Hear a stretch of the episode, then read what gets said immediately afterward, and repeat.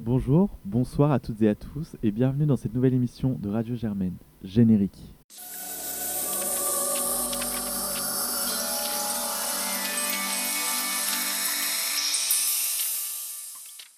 Encore une fois, bienvenue. Commençons par les présentations. Je suis Oumout Moi, c'est Zineb. et nous sommes extrêmement ravis de vous convier à votre nouvelle émission culturelle Adaptasia. Vous retrouverez votre dose de littérature et de ciné entre deux cours ou deux partiels en notre compagnie. Nous avons hâte de vous offrir un contenu de qualité dans des épisodes qui mettront en perspective vos œuvres littéraires préférées et leurs adaptations au ciné. Dans le cadre d'épisodes spéciaux, nous vous donnerons la parole pour venir parler de ce qui vous a plu ou rendu furax à propos de l'adaptation de vos auteurs préférés, de vos sagas qui vous ont marqué dans votre jeunesse. Aujourd'hui, nous avons décidé de, di- de dédier ce premier épisode à Gaspard Huel, euh, qui nous a tragiquement quittés il y a peu de temps. Euh, toutefois, avant de commencer, euh, attention, Spoiler alert. ouais, exactement.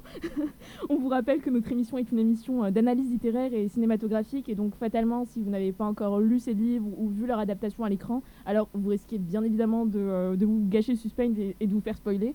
Euh, ce serait vraiment dommage, mais en tout cas, vous ne pourrez pas dire qu'on ne vous aura pas prévenu. Alors aujourd'hui, nous allons commencer par parler d'un véritable roman mémoriel euh, qui dénonce les horreurs de la Grande Guerre, à savoir Un long dimanche de fiançailles de Sébastien Laprisseau, paru en 1991. Pour résumer rapidement l'intrigue, nous sommes en janvier 1917, dans les tranchées de la Grande Guerre. Cinq soldats français avancent sur la première ligne de front, les mains liées. Ils sont tous les cinq condamnés à mort. Leur crime, c'est être mutilés volontairement, se tirant une balle dans la main, et le tout dans l'espoir d'être identifiés comme blessés de guerre afin de s'extirper du front. Mais le seul hic dans tout ça, c'est qu'ils se sont fait prendre. On les a donc envoyés dans le no man's land, dans les tréfonds même de la guerre, euh, pour dissuader les autres soldats d'agir de la sorte. Vous l'aurez donc compris, plus personne ne doutait de la mort de ces cinq hommes, sauf peut-être Mathilde, qui deux ans plus tard, en 1919, mène une enquête pour retrouver Manek, son fiancé, et qui n'est autre euh, que le plus jeune de ces cinq condamnés. Elle est convaincue qu'il n'est pas mort ce jour-là, alors euh, elle enquête auprès des anciens combattants, de leurs femmes, des amis, des familles, elle analyse les lettres, les photos, en bref, elle mène une vraie enquête policière. Elle parvient finalement à restituer les moindres détails de cette affaire, et tout cela en raison de son amour pour Manek. Quant au film, Un long dimanche de fiançailles est une véritable adapta- adaptation de l'œuvre évoquée par Zineb. Le film a été réalisé par Jean-Pierre Jeunet et nous devons le scénario à Jean-Pierre Jeunet lui-même et Guillaume Laurent. Le film sorti en 2004 nous offre un casting de choc avec Gaspard Ulliel, Audrey Tautou, Marine Cotillard ou encore Jodie Foster, entre autres. Le film a été un succès commercial et critique avec notamment des nominations aux Oscars pour la meilleure photographie et les meilleurs décors. Voilà pour la présentation du film. Et euh, alors Zineb, que peux-tu nous, dire de cette adaptation finalement? Alors euh, tout d'abord, je pense qu'il est important de souligner le fait que dans le, film, on a, toujours la présence de ce filtre, un filtre jaune, euh, qui, euh, qui est extrêmement présent donc, à l'écran et qui est, je trouve, pour ma part, très dérangeant. Euh, je pense qu'on peut l'interpréter comme un peu le côté un peu nostalgique de l'histoire et le fait de retourner en arrière. Euh, mais, euh, mais je pense que ça fait également référence euh, un peu à l'adaptation d'Amélie Poulain, qu'on retrouvait déjà également déjà ce film. en effet, donc si on peut commencer par un point, ça serait la production. Toute l'équipe de production est à peu près la même que celle que nous retrouvons dans le film Le fabuleux destin d'Amélie Poulain. Il me semble, c'est le même réalisateur. Et donc, euh, forcément, on retrouve également ce même euh, filtre un peu jaunâtre qu'il y avait dans le film d'Amélie Poulain. Peut-être que c'était, ça a été mis dans le film afin de donner un côté mélancolique, nostalgique, euh, voire historique au film. Mais personnellement, ça, je pense que ça gâche un peu l'aspect euh, cinématographique du film. Euh, c'est pas, ça donne pas l'effet euh, tant attendu dans le film de, euh, dans, dans un film de guerre que nous souhaitons voir au cinéma et euh, qui est une adaptation d'un livre qui évoque la guerre et euh, également euh, ce qui se passe à l'arrière. Et donc on retrouve des éléments présents dans le film d'Amélie Poulain comme ce filtre-là, mais je pense pas que ça correspond forcément à la thématique autour du film. Et puis nous retrouvons d'autres éléments de la production d'Amélie Poulain dans le film, notamment bah, à peu près les mêmes acteurs. On a Exactement, Audrey Tautou. Oui. Et, et aussi, donc, on retrouve, on retrouve cette- tout ce côté un petit peu très, euh, très enfantin, euh, je trouve, Mhm. dans, dans la, dans, dans la production et dans la réalisation du film, en tout cas, qui rappelle énormément donc, euh, Amélie Poulain. Et c'est ce qui fait aussi, je pense, que on a, euh, on a du mal un petit peu à s'accrocher euh, à tout ce film parce que.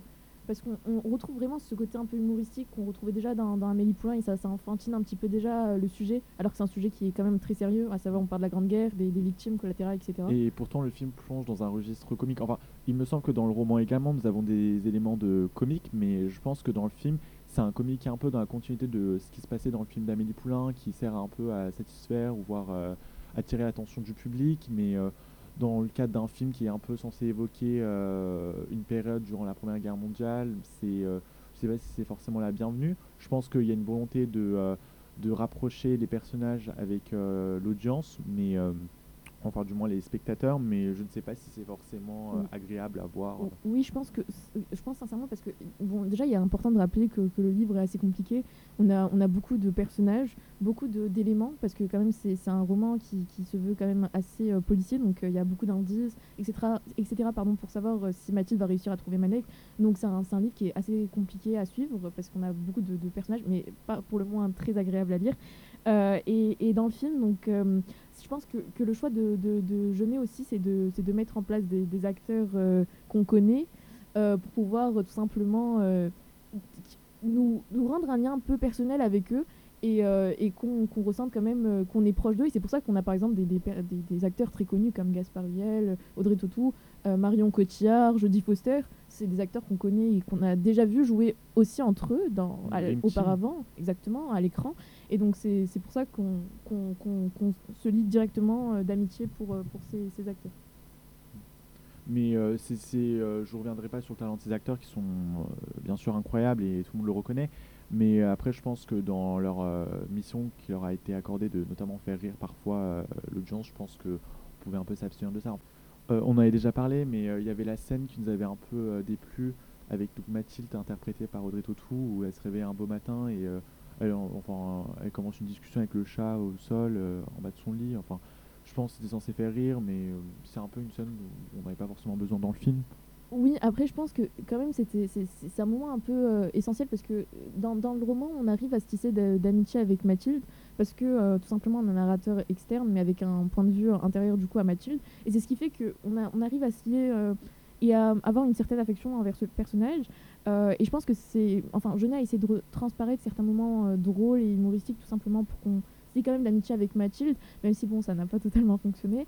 Mais, euh, mais, mais, dans, dans, le livre, donc je, pense qu'on a, on a cet humour qui est très présent et qui retranscrit donc vraiment cette volonté de Japrisso de, de vouloir qu'on ait un lien d'amitié avec Mathilde et on, on, le ressent vraiment. En plus, euh, on, a cet humour qui, nous fait rire et qui est bon enfant, qui est bonne famille, et du coup, ça, ça, nous, ça, nous fait vraiment du bien euh, avec ce côté lourd de la guerre, cette recherche. Donc, ça, c'est vraiment apaisant.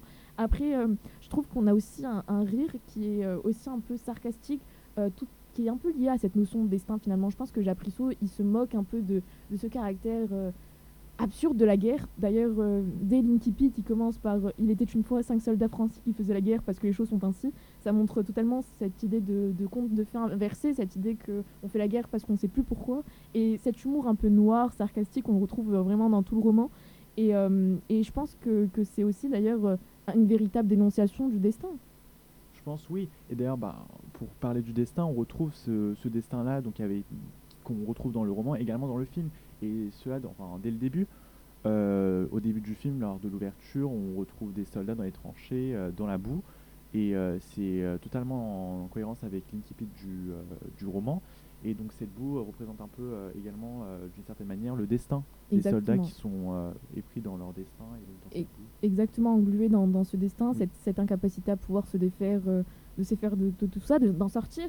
Et, c'est vrai que la boue, c'est une notion qui est extrêmement présente dans tout, dans tout le roman, et les bottes aussi d'ailleurs, parce que c'est euh, du coup euh, l'indice euh, du crime, enfin l'indice de l'enquête, pardon, que, que, Mathilde va mener. Et, et, mais, ce, mais on a quand même cette idée de destin qui est très présente également avec toute la fameuse maxime attention au fil qu'on retrouve tout le temps dans, dans le livre. Un peu moins dans le film, je pense. honnêtement, je, je, pense que le film n'a pas eu un rôle clé ou bien une présence importante dans, dans le film. Euh, dans le roman, je pense qu'on retrouvait beaucoup plus le, fil, notamment comme un sort de rappel pour euh, les analepses, donc les flashbacks. Mais euh, c'est assez dommage, dans le film, c'est un peu moins évoqué. Exactement. Le, film, donc, pour aider nos, auditeurs à un peu se, resituer, donc oui, dans, tout le, dans tout le livre, on a toujours cette, cette, fameuse phrase attention au fil qui, qui est répétée et qu'on retrouve tout le temps qui est en fait vraiment gangrénée dans, dans, tout le, texte. Et je pense qu'elle que elle elle, elle doit avoir différentes symboliques, euh, comme donc, tu l'as dit au mood. Euh, et je pense qu'il y a cette dimension aussi de, de, vouloir nous, euh, nous prévenir, de, de, faire attention tout simplement à, à, ne pas perdre le fil de l'histoire, parce que c'est vrai qu'il y a, comme on a expliqué tout à l'heure, c'est un roman qui est assez compliqué, il y a beaucoup de personnages, beaucoup d'actions, beaucoup d'indices qui sont parsemés dans, dans, le récit, parce que c'est vraiment donc, un roman policier historique également. Et, et, et, donc il y a ce côté, donc, cette première dimension. Je pense également qu'il y a cette idée de, donc pour faire un écho avec ce qu'on disait précédemment, l'idée du fil comme étant le fil du destin, mmh. avec les parcs, donc qui filent les, les fameuses trois sœurs qui filent donc le fil du destin et cette idée qu'elles contrôlent un peu tout ce qui se passe. Et je pense qu'on aurait aussi cette, euh, cette signification de, euh, du fil du téléphone. D'ailleurs, euh, tu voudrais nous en parler on, a, on en a eu un peu, on a eu cette, cette impression aussi dans, dans, le film avec le coup de fil. le fameux, parce que quand on dit attention au fil dans, dans le, dans le film, pour le coup, quand. C'est dans les tranchées, non? Enfin, oui, Les soldats ne doivent pas passer sur le fil parce que c'est un peu ce qui les relie au monde extérieur. Exactement. Ils peuvent recevoir des, des nouvelles importantes. Oui, et, nouvelle importante, et pour le coup, attention, spoiler très important, euh, nos, cinq condamnés ont été finalement graciés, et normalement, donc, la nouvelle devait arriver par, euh, par coup de fil, et donc euh, c'est pour ça qu'on faisait toujours attention au fil, parce que c'est ce qui permet de nous, nous, rattacher au monde extérieur, mais c'est aussi ce qui peut apporter des bonnes nouvelles, et dans, dans ce contexte de, de guerre, c'est vraiment cette, cette, envie, cet espoir de toujours entendre le téléphone sonner, et d'entendre juste peut-être la fin de la guerre, la, la fin, l'idée qu'on va s'en sortir, et je pense que c'est cette, cette, cette idée euh, finalement vraiment entremêlée de destin, mais aussi d'espoir qu'on peut, euh, d'optimisme en fait. Et peut-être la dernière dimension pour, euh, pour ce attention au fil qu'on pourrait, qu'on pourrait mettre, c'est l'idée du fil d'Ariane, mhm. donc à savoir donc le, mythe grec, où on a donc Ariane qui, qui serait dans, dans, dans, le labyrinthe et qui devrait tout simplement essayer de trouver une issue. Et je pense que c'est vraiment aussi ce côté qu'on a avec Mathilde, tu trouves pas, genre cette idée de tout simplement essayer de sortir et, de mener son enquête pour à la fin euh, pouvoir retrouver Manek. Et c'est un peu l'objectif qu'elle mène. Elle, va, elle est un peu dans, dans l'obscurité, elle cherche, elle tâtonne, elle cherche les moindres détails, elle reprend des photos, elle des essaie de démêler euh, le, le, nœud de l'enquête, enfin le nœud des événements et c'est tout ce qu'on voit à travers euh, le film. Exactement, et je pense que ça, ça reprend vraiment cette idée donc du fil d'Ariane, tout simplement, cette idée d'essayer de, de s'en sortir. Et, et, et, d'ailleurs, c'est exactement cette dimension qu'on retrouve totalement dans, le roman. Euh, et euh, pour ce qui est donc euh, du, du fil, on, peut également donc se rendre compte que le fait que ça soit Mathilde qui soit mise en avant, et ça, montre un petit peu cette volonté de, de Japrisso de mettre en avant ces femmes, ces femmes fortes et, et, et notamment donc déjà on a trois on peut, on peut noter tout, on peut noter enfin, tout d'abord trois femmes qui ont plutôt marqué dans le film et qui peuvent vous marquer dans le film donc Mathilde ensuite nous avons Tina et ensuite Elodie donc, euh, qui sont respectivement interprétés par euh, Audrey Tautou, euh, Marion Cotillard et ensuite Jodie Foster. Exactement. Est-ce que tu voudrais nous parler de ton ressenti sur Mathilde, notamment dans, dans le film? Moi honnêtement, enfin, dans le film, je pense que Mathilde m'a un peu moins marqué que d'autres personnages féminins. Donc notamment, je vais vous dire, le personnage qui m'a le plus marqué reste celui de Tina. pourtant, c'est assez surprenant car le film tourne un peu plus autour de Mathilde que les autres personnages féminins. Euh, Mathilde semble euh, vouloir à tout prix euh, démêler cette enquête et retrouver ce qui s'est passé pour son amant, mais je pense qu'elle perd un peu de son caractère fort qu'on pouvait retrouver peut-être dans le roman, alors que les autres personnages comme celui de Tina retrouvent, enfin présentent une certaine force, et je pense que cela peut notamment plaire au public, donc moi je pense que je parlerai plus de Tina. Tina qui essaye de venger un peu la mort de son, de son petit Tino, comme elle le dit, Tino qui, euh, qui était son amant, donc Tina et Tino. Et euh, elle, souhaite, euh, elle souhaite notamment donc, venger la mort de ce Tino et elle retrouve notamment les hommes qui, qui sont un peu responsables de sa mort. Et c'est assez, c'est assez touchant, notamment la scène où il y a une conversation entre Tina et Mathilde, juste avant, donc attention spoiler alerte, mais juste avant la condamnation à mort de, de Tina, avant qu'elle se fasse tuer. Et cette conversation est tellement, est tellement émouvante et tellement touchante entre deux femmes qui se livrent sincèrement sur leurs sentiments et leur amour envers euh, les, leur homme, les hommes euh, qu'elles ont aimés. Et on comprend que Tina, c'est un peu. Euh, elle a vraiment fait le tout pour le tout pour venger la mort de son, de son, de son bien-aimé. Et elle regrette en rien ses actes. Donc il faut rappeler qu'elle a tué donc, les hommes qui sont responsables de la mort de, de Tino. Et on retrouve toute la beauté de l'amour dans, dans, cet acte. Exactement, parce que je pense déjà aussi, c'est important de rappeler, ils ont été graciés, mais du coup, ils ont jamais reçu, euh, le front n'a jamais reçu l'appel euh, au téléphone, euh, tout simplement parce que le, général a jeté l'accord de, de, du fait qu'ils soient graciés. Donc, je pense que c'est important de le rappeler. Après, Euh, je suis d'accord que Mathilde perd un peu de sa valeur par rapport au, livre, mais je pense que ça reste quand même un personnage féminin qui est très fort parce qu'elle a cette arme, cette, ce courage, cette détermination et cette fidélité de vouloir retrouver à tout prix euh, euh, son, son, et c'est vrai que dans, dans, le roman, ce qui, ce qui la rend encore plus attachante, c'est ce côté déjà humoristique qu'on avait ressorti tout à l'heure. on est vraiment dans ses pensées, donc on est toujours avec elle. Et, je pense qu'on a vraiment cet attachement euh, à ce personnage, ce qui fait qu'on est, a vraiment, ressent un lien d'amitié avec elle. Et, euh, aussi, donc, euh, on apprend d'ailleurs dans, dans, le livre qu'elle est, qu'elle est infirme, donc elle est handicapée, et ça, ça ajoute donc davantage d'affection envers ce personnage parce que c'est vrai qu'on a l'impression qu'elle est fragile d'un côté, mais aussi elle a cette détermination et cette volonté à tout prix de, vouloir retrouver, de vouloir retrouver son homme. Donc c'est vrai que c'est touchant.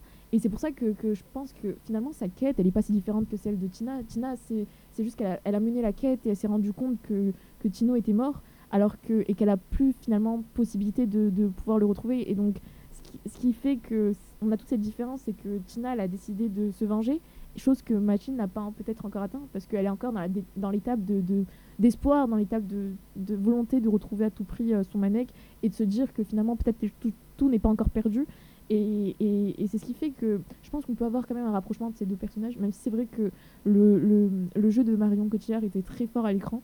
Et, euh, et, pour le coup, celui d'Audrey Tautou était un peu plus fade, je dirais. Et, mm. et aussi, euh, on peut dire qu'on n'a pas totalement respecté euh, totalement ce qui était du personnage, de l'ordre de l'infirmité, en tout cas dans, du personnage dans, dans, le, dans le film par rapport au, au roman, puisque dans le film. Mais après, je ne sais pas si c'est dû au scénario ou c'est dû au jeu de l'actrice.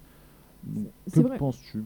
Mais moi, je pense que quand même, on a, on a un personnage qui, qui normalement est handicapé totalement, qui, qui est incapable de. de... Elle, remarche pas à la fin d'ailleurs. Si, elle elle, elle, elle, elle, use de ses jambes, ma foi, très souvent dans le film, bizarrement. Miraculeusement, on va dire ça comme ça.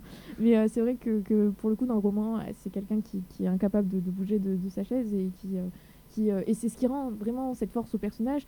Et, et dans le film, on a, on comprend pas très bien. On a du mal à cerner Mathilde.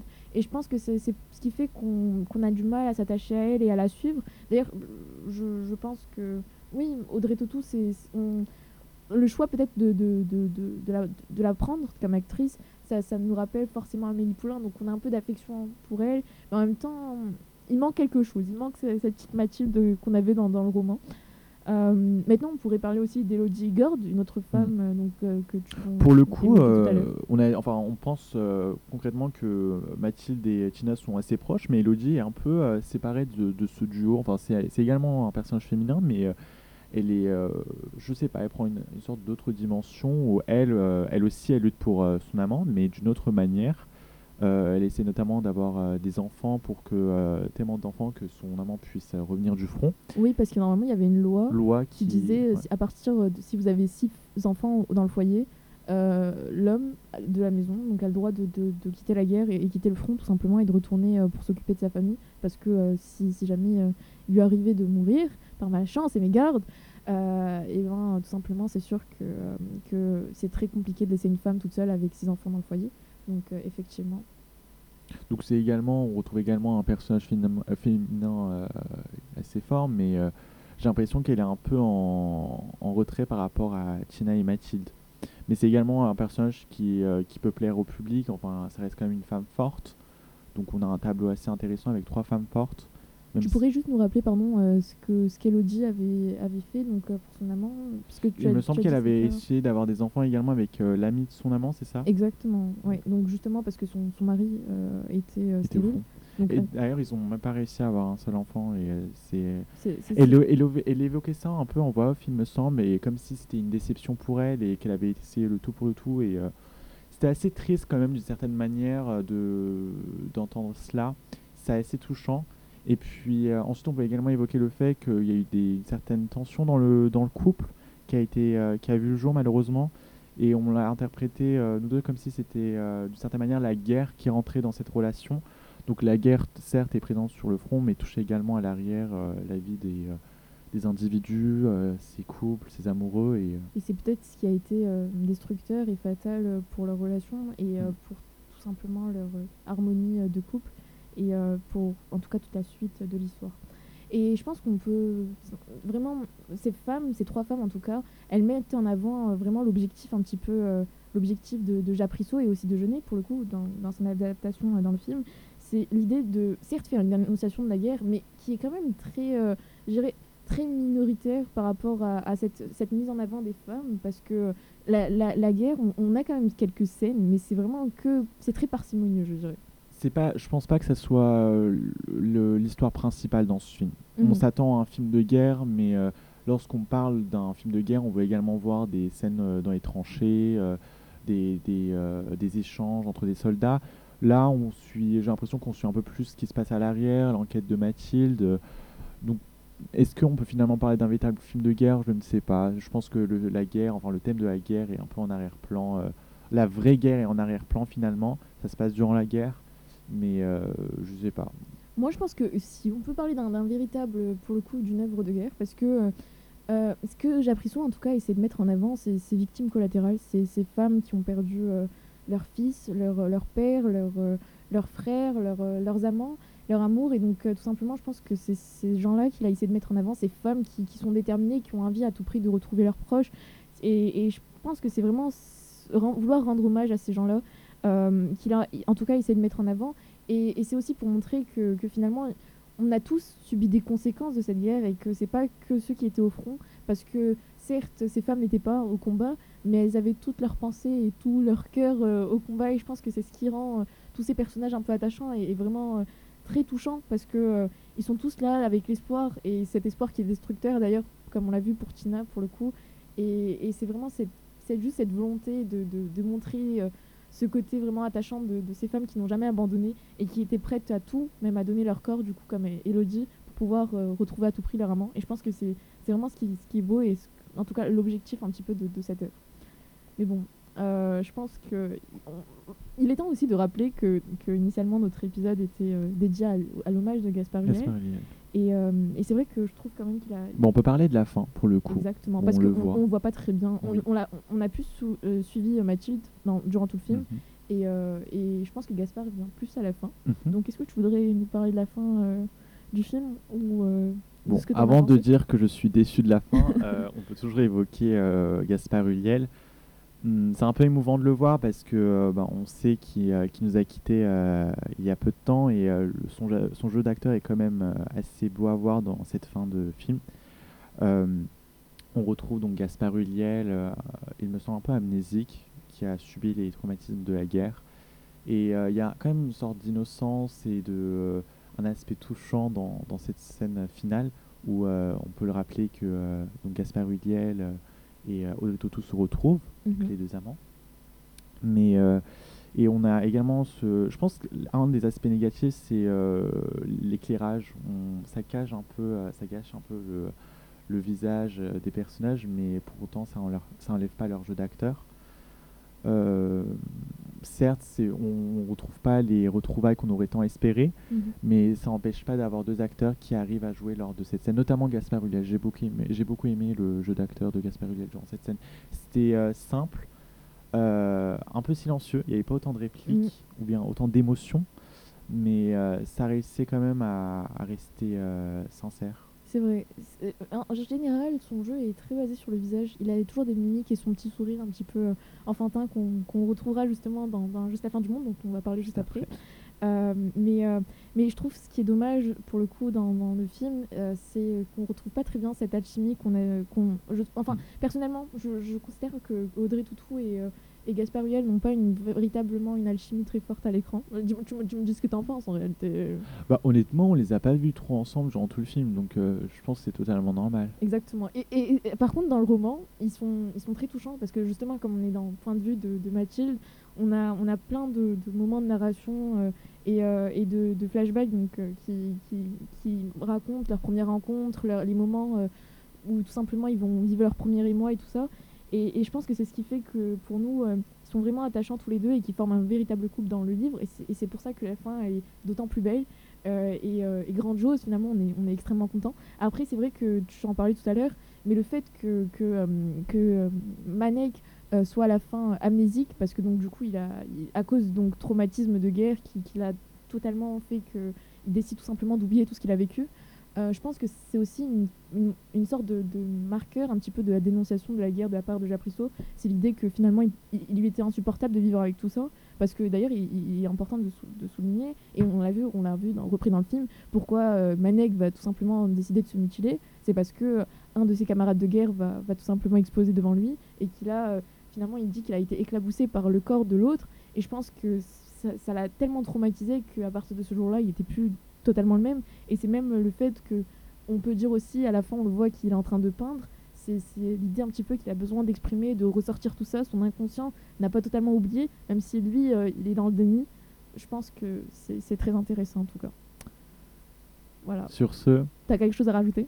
Euh, Moi, honnêtement, je m'attendais un peu plus d'émotion euh, en cette fin de film. Parce que bon, hein, on suit quand même pendant deux heures euh, Mathilde dans une enquête et retrouve à la fin son, son bien-aimé, mais on retrouve pas cette émotion. Il n'y a pas de câlin, on reste là, statique, au debout, à regarder Gaspard Ulliel, enfin un Manek, mais je sais pas.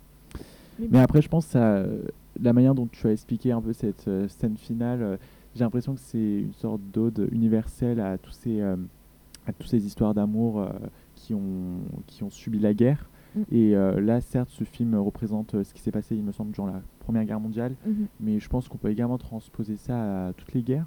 Parce que dans toutes les guerres, on a finalement des personnes qui subissent cette guerre sur le front, mais également à l'arrière.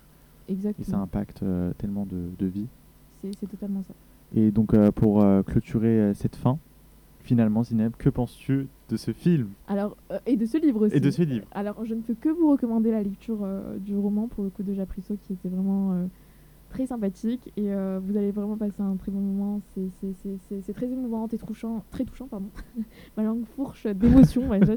mais, mais, mais, le film également est, est très plaisant. C'est simplement que on a cette, cette alchimie qu'on a du mal peut-être à retranscrire à l'écran. Mais, mais je dirais que ça vaut totalement aussi le détour.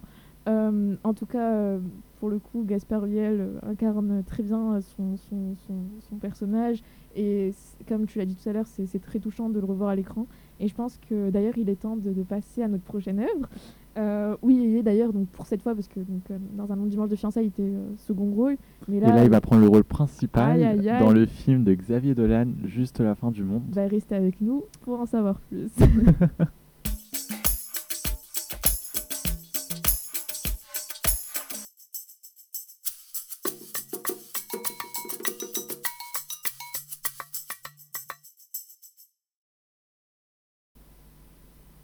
nous voilà de retour pour cette deuxième partie de notre premier épisode.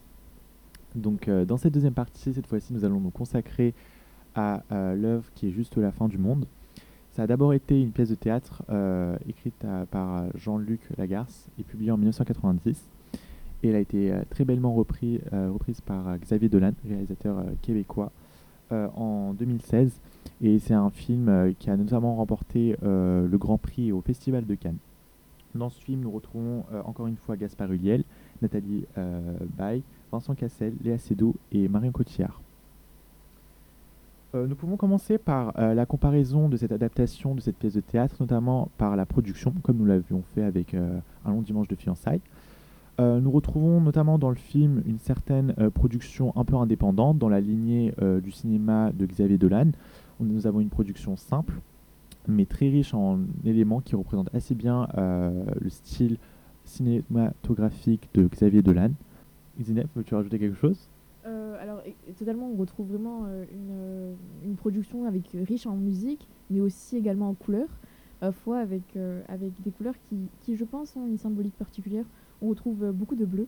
donc déjà, la maison, a, y a, les, pièces ont, vraiment beaucoup de bleu euh, vraiment, c'est omniprésent. Mais aussi, par exemple, euh, la, maman, donc euh, Martine, je pense, dans, le film. D'ailleurs, c'est intéressant de noter que dans la pièce, elle, a, elle est elle n'a pas de nom. Exactement, elle est simplement appelée par la mère. Donc, elle est nommée par sa fonction, en fait et juste par son rôle maternel.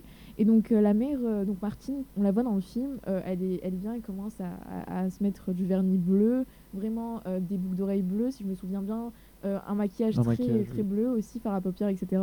Donc euh, si on, se, focalise un petit peu sur les travaux de, Michel Pastoureau, donc historien des, couleurs, euh, selon lui, donc, la couleur bleue, ça, ferait référence à la notion de vérité.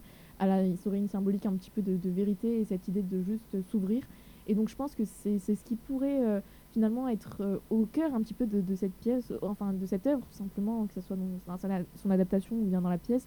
C'est l'idée qu'on a besoin de, dire les choses, d'enfin se révéler. Et je pense que, le bleu aurait pu être un, choix très intéressant.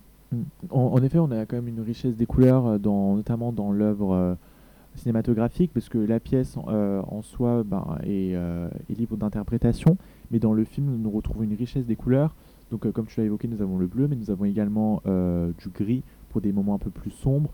on a un très beau jaune à la fin, lorsqu'il fait, il y a un grand soleil qui illumine la pièce.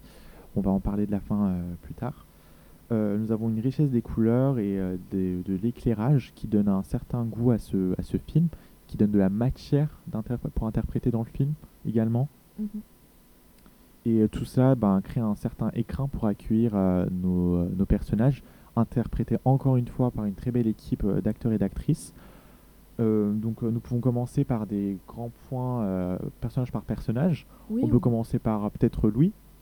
Totalement. Donc Louis, c'est vraiment un personnage qui est très ambigu parce qu'on ne sait pas du tout on n'arrive pas en fait, on, est un peu comme euh, Catherine finalement dans, dans, tout ce film, dans toute, cette, euh, dans toute la lecture de la pièce.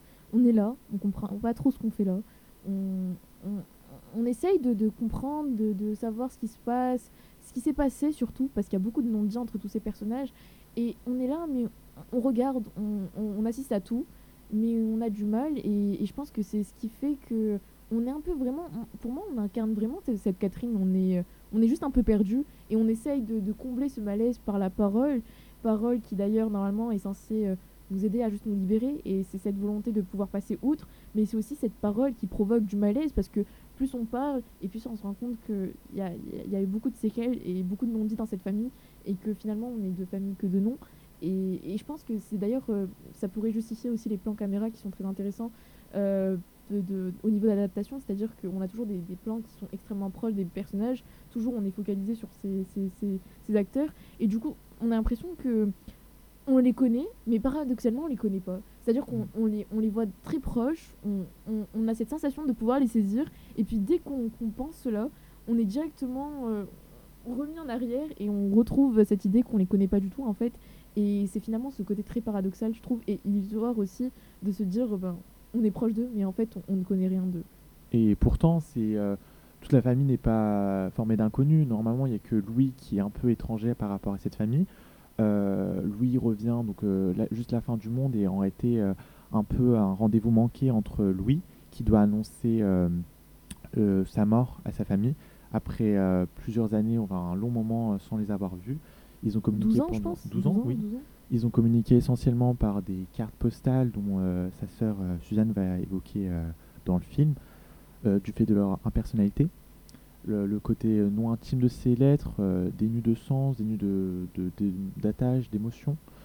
Et finalement, c'est malgré le fait que seulement le personnage de Louis soit véritablement inconnu par rapport à cette famille, la manière dont il intervient dans, durant ce repas de famille, donc sa présence, aurait été créé un certain malaise profond dans cette famille. On a l'impression de finalement ne connaître personne et même les personnages euh, finalement ne se connaissent pas vraiment entre eux.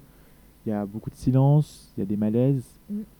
Euh, Après, on aurait pu penser que. Euh, je sais que par exemple dans, la pièce, mais également dans l'adaptation, on voit des petits moments de, de, conflit, on va dire, entre. de rivalité, de chamaillerie, on va dire ça comme ça. parce qu'on a l'impression qu'Antoine et Suzanne sont de grands enfants qui, qui, ont du mal à prendre des responsabilités, à, comprendre ce qui, ce qui leur arrive. Et, peut-être que finalement, cette volonté de, de quand même montrer qu'il y a ce côté taquin, c'est encore une fois cette illusion qu'ils sont de la même famille et qu'on a un petit peu cette, cette rivalité finalement familiale qu'on retrouve tout le mhm. temps, que ce soit avec nos frères et sœurs. Enfin, je sais pas comment ça se passe pour vous personnellement. J'ai qu'une seule grande sœur. Ah, ah d'accord. mais oui, euh, je pense que c'est aussi pour montrer un petit peu, nous donner encore une fois l'illusion qu'ils sont proches et qu'ils se font des blagues, qu'ils qu'ils rigolent un petit peu. Mais, mais encore une fois, c'est lourd et, et, à la fin ça éclate parce qu'on sait que c'est faux. On a trop fait semblant, on a trop, trop fait semblant et, je pense que il faut éclater et c'est ce qui se passe à la fin et c'est juste la fin du monde, c'est dramatique donc mhm. euh, pense que, que c'est vraiment ce côté-là qui a été euh, représenté en tout cas. Et euh, pour rappel, donc euh, nous avons les personnages de Suzanne, Louis et Antoine qui sont frères et sœurs. Exactement. D'ailleurs, il y a une petite différence avec la pièce. Il me semble que Antoine devait être cadet ou bien l'aîné dans la pièce et ça a été changé. Alors, alors si je me- souviens bien, je pense que Antoine était, était bien donc le l'aîné dans, dans le film. Par contre, il est le cadet donc Oui. dans la pièce. Et donc c'est Louis qui est normalement l'aîné dans, dans, dans le livre. Euh, donc je pense que peut-être que ce choix, comment tu pourrais l'interpréter Je pense que euh, lorsqu'on, bon, si on continue la présentation des personnages, nous avons ensuite euh, Martine qui est la mère, Mhm. dont on n'évoque pas d'ailleurs, elle n'a pas de nom dans la, dans la, dans la pièce. Et on a euh, Catherine qui est la femme de, d'Antoine. Exactement. Et donc voilà, là on a fait le tour des personnages. Et pour en revenir à ta question, je pense que Antoine remplace une figure paternelle qui est absente dans la famille, car on sait que le père est décédé, Mhm. donc euh, le mari de euh, Martine est décédé. Et j'ai l'impression qu'il représente ce rôle paternel qui a quand même, euh, qui semble être un ciment dans cette famille, Mm. qui essaie de redescendre, de remettre pied sur terre, à ses- notamment au personnage de Louis, qui s'est éloigné, voire perdu de cette famille. Et euh, par exemple, moi, il y avait une scène qui m'avait un peu marqué, c'est dans la voiture. enfin, si vous regardez le film, vous, vous verrez cette scène. Euh, dans la voiture, euh, Antoine se permet de rappeler à, à Louis la vérité, enfin la vérité notamment sur les moments les plus simples de la vie. Euh, Il y a une scène qui m'a marqué, c'était donc la suivante où il dit tu vas à l'aéroport, tu bois ton café de merde et t'as juste envie de chier et c'est voilà c'est tout simple. Et alors que Louis en fait est écrivain et donc il va, on sait très bien que le pouvoir de l'écrivain transforme les choses du quotidien en quelque chose de la, la fameuse boue en or. Oui de- voilà. Ouais. De Baudelaire. Non, mais, c'est exactement ça. Et c'est aussi pour montrer cette idée que finalement, on a tellement rien à se dire qu'on va prendre le rien pour en faire un tout et on va en parler comme si c'était un moment marquant de, notre, de, notre histoire. Et, et, c'est vrai que pour revenir à cette scène, Louis, il a l'impression de, de- se confier, de dire quelque chose d'incroyable, alors que finalement, il dit rien Antoine. Et on peut comprendre finalement cette impulsivité d'Antoine après sa réaction, parce que c'est juste pour donner encore une fois l'illusion qu'on est proche. Et, finalement, pourquoi Louis, à ton avis, fait ça? Je pense qu'on pourrait penser que c'est pour créer un climat de confiance et de se rattacher avec cette relation familiale qu'il a finalement trop euh, été absent et, tout simplement on le reconnaît plus. Et donc essayer de rétablir ce, ce climat un peu de confiance pour pouvoir juste se révéler et, et dire ce qu'il a sur le cœur et pouvoir leur dire. Je pense que c'est ça. je suis d'accord, et d'ailleurs, enfin, on a quand même une, euh, une enfilade de, de moments de- dans le film où on a cette fois-ci des dialogues entre deux personnages seulement. Et c'est le premier, euh, c'est les premières fois où euh, Louis parle individuellement avec son frère, sa sœur, sa mère et même Catherine. Et c'est le moment où les langues commencent à se libérer. On a notamment une scène où la maman de, de Louis assume complètement, enfin change de ton d'ailleurs. Elle avait l'air beaucoup plus sympathique lorsqu'ils étaient tous réunis ensemble, Mhm. car elle essaie de briser euh, la glace et la gêne qu'il y avait entre les, euh, euh, les- tous les autres personnages. Et lorsqu'elle parle individuellement seule avec Louis, elle change de ton et elle lui dit ouvertement Je sais que tu ne vas pas revenir. Et euh, moi, j'ai, euh, ça m'a un peu surpris, je m'attendais pas à ça de la part de, de la maman, de Mar- de Martine. C'est vrai. de Et euh, je pense que les scènes individuelles, notamment celui dans la voiture avec, euh, entre Louis et Antoine, permettent d'une certaine manière de libérer euh, les langues. Et ça également, ça brise un peu l'aspect froid et éloigné entre les personnages, notamment au début lorsqu'il y avait une gêne. Et, Totalement. Après, je pense que c'est intéressant aussi par rapport au, au fait que, Louis, dans, le film, pour le coup, soit, le, le, cadet. C'est peut-être cette volonté de, de lui de, de remettre en valeur et de, lui demander de jouer cette responsabilité de père. D'ailleurs, quand tu parlais de la scène où il est individuellement avec, euh, la mère, Martine finalement lui demande de, prendre cette responsabilité de père, d'encourager ses frères et sœurs et surtout Suzanne qui a eu ce manque d'affection, qui, qui est vraiment délaissée, et on le ressent beaucoup d'ailleurs, et c'est pour ça qu'elle nous touche énormément. Mais, mais je pense que c'est vraiment cette idée de passation. Et d'ailleurs, tu parlais tout à l'heure du fait que le père est mort, est décédé. On peut rappeler aussi qu'il s'appelait Louis.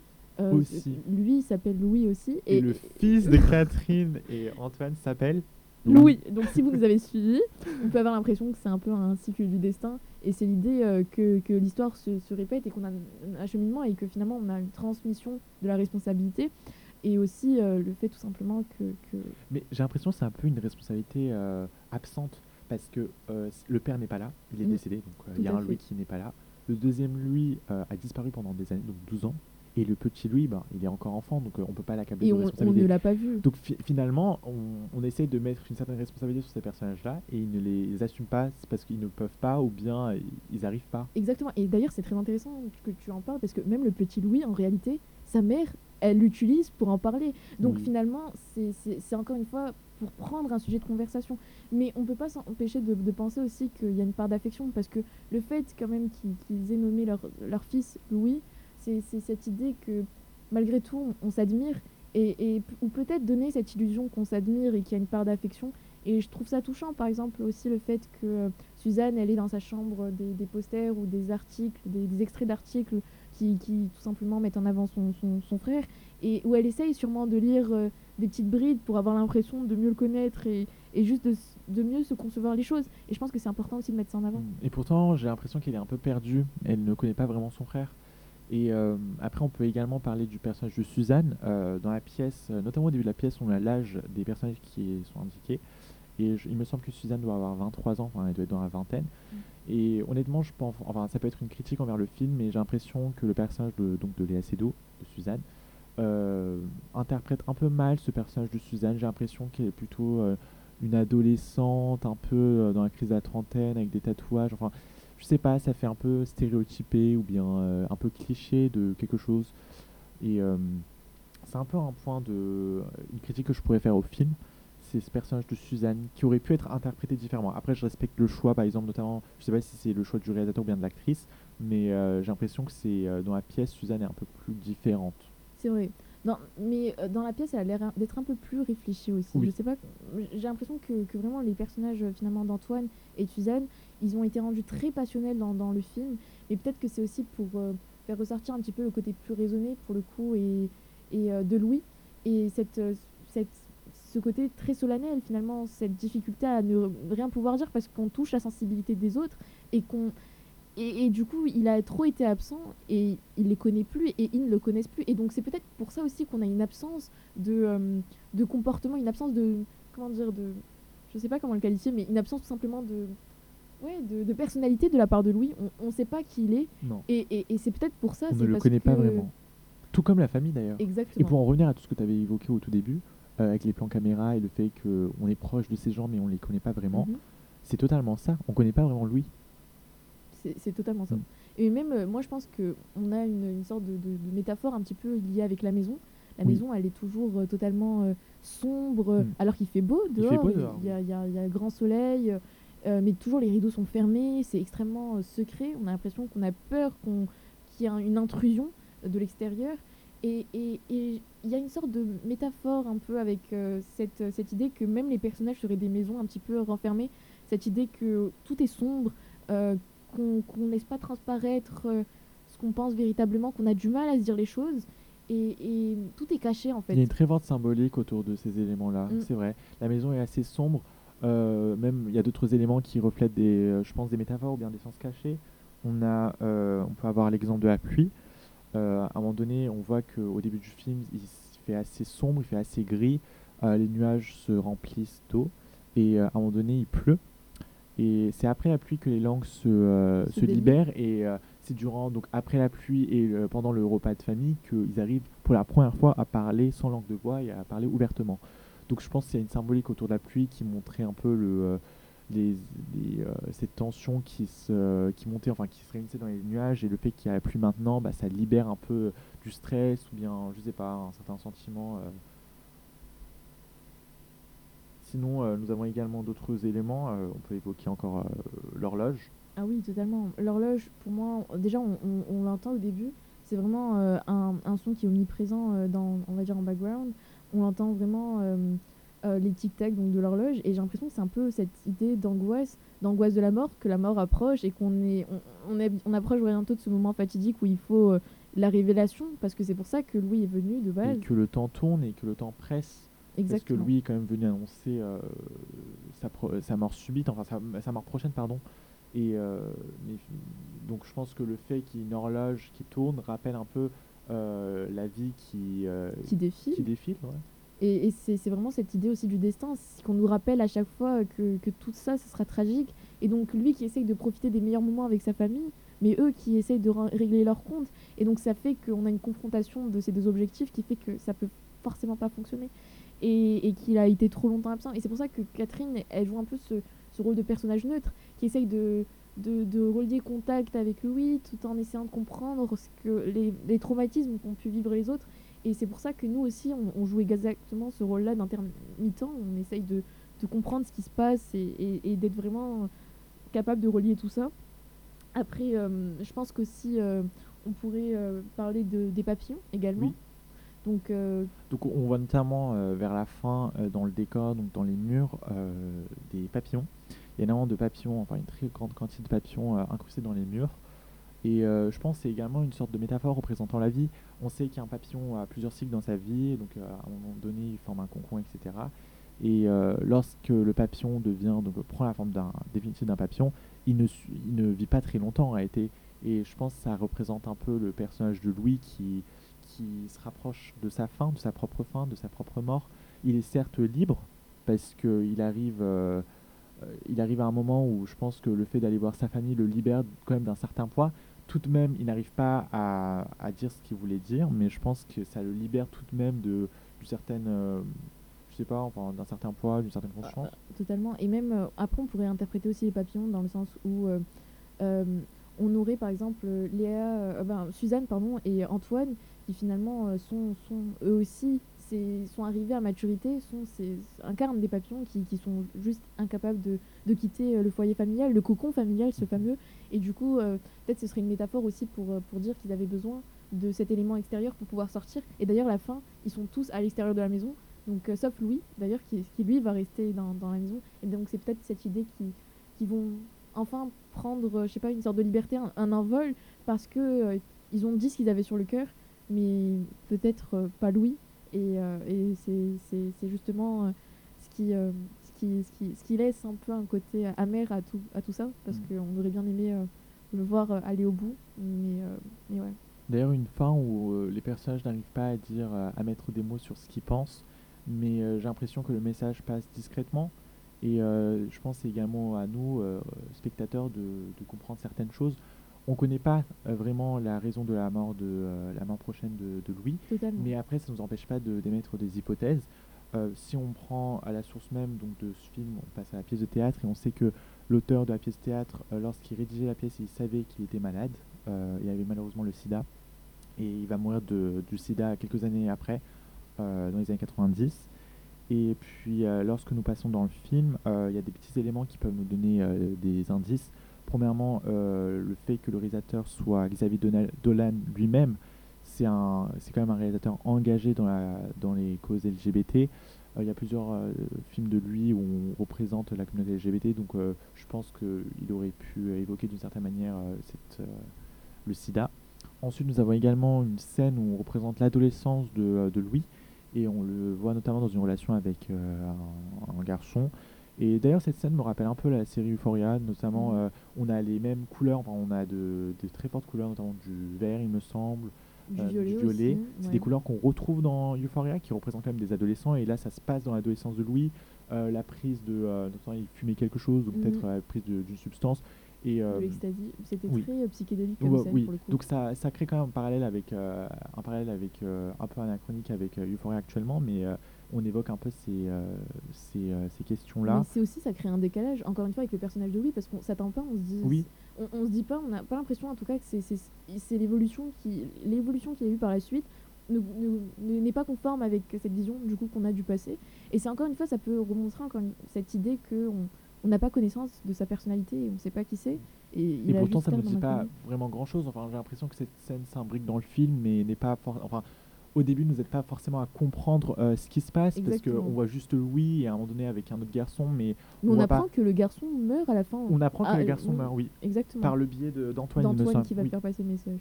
Donc ça peut être aussi finalement ce côté un peu prémonitoire du destin euh, mhm. qui va, qui est annonciateur que finalement on a la même destinée. C'est, euh, mais par contre, c'est donc cette dimension est totalement omise du, du, de la pièce pour le coup. Et il est important aussi de mentionner que dans la pièce, on a juste cette idée que bah, l'auteur, donc euh, Louis, nous, nous, nous, raconte, nous dit au début, ah oui, parce que Louis donc, euh, est écrivain donc, euh, dans, dans, la pièce, également dans, dans, dans, le film, on entend, Euh, mais, mais il dit donc je vais mourir. On ne sait pas de quoi, mais bien sûr on ça sous-entend qu'il est malade. Et nous on comprend que c'est par le sida bien évidemment. Mais, mais dans la pièce on nous laisse vraiment libre cours à notre interprétation et c'est cette idée que, que finalement on n'arrive jamais à mettre le mot sur la chose et que euh, même à nous, lecteurs, il n'arrive pas à nous dire euh, et à juste révéler que, que c'est cette maladie-là et qu'il va mourir à cause de ça. Quoi. Et même lui, il se le dit pas d'ailleurs. Il l'a jamais dit euh, concrètement.